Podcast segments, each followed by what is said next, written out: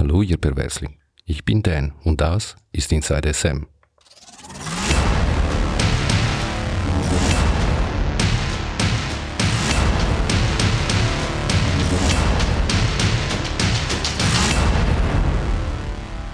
Hallo und herzlich willkommen zu Folge 3. Heute mit einem Gast, der eigentlich gar kein Gast ist, aber äh, ich lasse ihn mal rein und dann hören wir, wer das ist. Hallo? Hallo? Ich, ich fange grundsätzlich oder habe mich vorgenommen, alle, alle Interviews mit vier Fragen anzufangen und äh, du bist die Erste. Also, wer bist du? Ich bin Sarah. Welche Rolle hast du bei BDSM inne? Ich bin die Sub von Master Dan und habe sowohl masochistische als auch devote Neigung. Okay, jetzt kommt die eher schwierige Frage. Was ist BDSM für dich? Das Wichtigste ist dabei für mich, jemandem so sehr vertrauen zu können, dass man alles mit sich machen lässt. Okay. Und wann war dein letztes Spiel?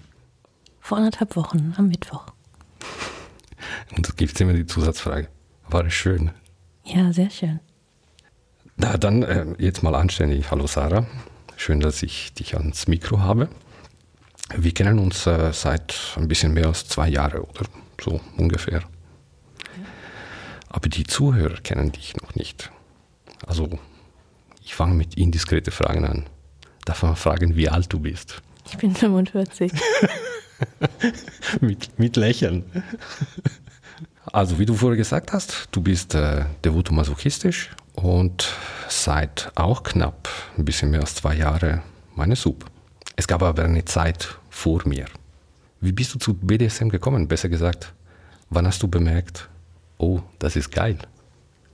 Bemerkt, dass es geil ist, habe ich natürlich erst, als ich es dann ausprobiert habe. Vorher ist es ja immer nur im Kopf. Fantasien, Sachen, die einen in Gedanken anmachen. Aber man weiß ja erst, dass es wirklich so ist, wenn man es auch wirklich ausprobiert hat. Wann ich das erste Mal so Gedanken oder Fantasien hatte, kann ich eigentlich gar nicht sagen. Aber es war schon vorher, also. Ja, viel vorher. Okay. Und das heißt, du hast trotzdem lange als Vanilla, ich mag das Wort nicht, aber ich benutze es jetzt, damit es als Vanilla gelebt. Wieso nicht früher ausprobieren? Weil ich auch nie einen Partner kennengelernt habe, mit dem ich das hätte ausprobieren können, aber auch nie aktiv nach so einem Partner gesucht habe, muss ich auch zugeben. Und vor allem wahrscheinlich auch, weil ich nie einzuordnen wusste, was überhaupt dahinter steckt, was ich überhaupt gesucht habe. Gab es in dieser Zeit nicht, äh, wie soll man das, das sagen, so ein, ein Kribbeln, ein, ein, keine Versuchung, das auszuprobieren oder, oder nachzuforschen?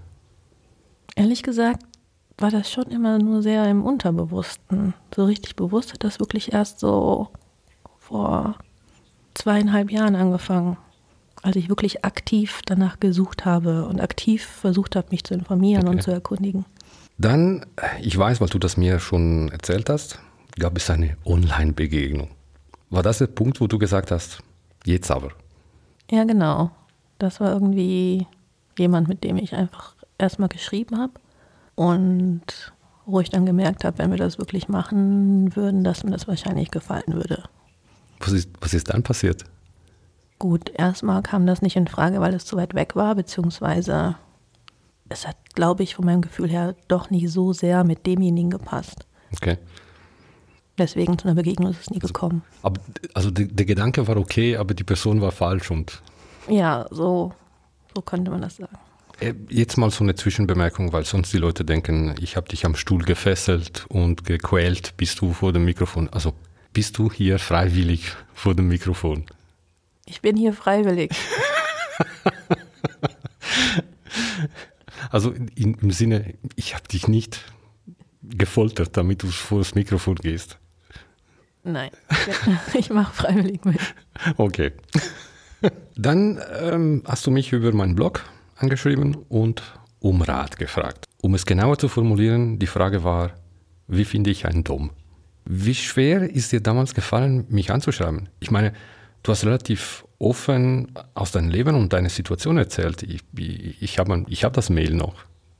Ich habe eigentlich zuerst Blogs von Subs gelesen und dann eben auch nach einem Blog von einem Dom gesucht und dann bin ich halt auf deiner Seite gelandet. Und ich habe auch alles gelesen und das hat mir eigentlich alles gefallen und mich auch angesprochen und so schwer ist es mir eigentlich dann nicht gefallen. Gut, es ist ja auch dann erstmal anonym, das Ganze. Ja, klar. Aber wie gesagt, also meine, es, ist, es war nicht nur, wie finde ich einen Dom, Punkt, fertig, sondern es war relativ offen, was du wirklich suchst oder was deine Probleme sind und, und, und. Und ich, ganz gemein im Nachhinein betrachtet, ich habe dich denn im Internet auf der Suche geschickt. Und es tut mir echt leid, dass du die Erfahrung machen musstest. War das wirklich so schlimm? Gut, ich war einfach überrascht. Ich habe ja schon mit viel Resonanz gerechnet, da ja wahrscheinlich das Verhältnis in diesen Internetplattformen Männer zu Frauen schon sehr ungleich ist. Aber innerhalb von zwei Stunden über 250 Nachfragen zu erhalten. 250. Ich glaube schon, das ging, ich weiß nicht mehr genau, ich bin ja schon längst wieder abgemeldet gewesen, aber es war schon sehr erschlagend und auch die Art und Weise, wie man da angesprochen wird, ist schon, ja, zum Teil recht unter der Gürtellinie. In meiner vorigen Folge oder einer der vorigen Folgen habe ich, äh, das war der Satz, du gehörst jetzt mir, bück dich. Das war so ungefähr der Niveau, der da war. Ja, einer kam direkt mit Stallhaltung und so Sachen und. so wunderbar. Ja. Ja, ich war schon überrascht und auch ein bisschen geschockt, muss ich sagen, von diesen, von diesen ganzen Sprüchen, die da auf einen einprasseln. Dann habe ich dir ein äh, unanständiges Angebot gemacht. Also eigentlich war es gar nicht unanständiger. Ich habe lediglich gesagt, dass du die richtigen Fragen stellen sollst mit den magischen drei Worten. Weißt du noch die magischen drei Worte? Bitte, bitte, bitte. genau. Wir haben uns dann getroffen und äh, sind zusammen essen gewesen. Und äh, ich glaube, da sind wir uns einig. Du warst ein scheues Reh, obwohl ich mich gar nicht als Jäger angegeben habe. Oder, oder doch? Nein, wir wollten ja erst mal schauen, ob es überhaupt funktionieren könnte. Aber ja, schüchtern war ich natürlich schon am Anfang. Ich wusste auch überhaupt nicht, was auf mich zukommt oder auf was ich mich da einlassen würde. Wie gesagt, die Gedanken sind das eine und die Realität ist dann letztendlich was anderes. Und jetzt bist du da. Und wenn ich sagen würde, dass du dich ausziehen sollst und über den Tisch bücken, damit ich dir den Arsch versohlen kann, würdest du das machen? Ja. Jetzt? das weiß ich auch sehr zu schätzen. Nee, wir machen mal erstmal weiter. Was ist für dich das Wichtigste bei einer BDSM-Beziehung? Das Wichtige ist, dass man sich vertrauen kann und sich respektiert. Ich habe ja am Anfang schon gesagt, das Vertrauen zu haben, dass jemand alles mit, alles mit einem machen kann. Das bedeutet aber in den, innerhalb der Grenzen, die man setzt, die man halt auch mhm. vorher besprochen hat. Mhm. Und ich weiß eben genau, dass du das nicht überschreiten wirst. Und deswegen kann ich wirklich ohne schlechtes Gefühl sagen, mach, was du willst. Ja, das, das passt zusammen. Ich, ich finde, BDSM ist ziemlich das, das Intimste, was man erleben kann, weil man dabei einen ziemlichen Seelenstrip machen muss. Also meine, sich, sich nackt ausziehen ist das eine, aber Sehnsüchte und intimste Wünsche jemand anvertrauen ist was anderes. Wie schwer war es für dich am Anfang? Gut, am Anfang habe ich ja dir das geschrieben. Ja, ja. Das war nicht so schwierig, weil das war ja mein, einfach meine Gedanken aufschreiben.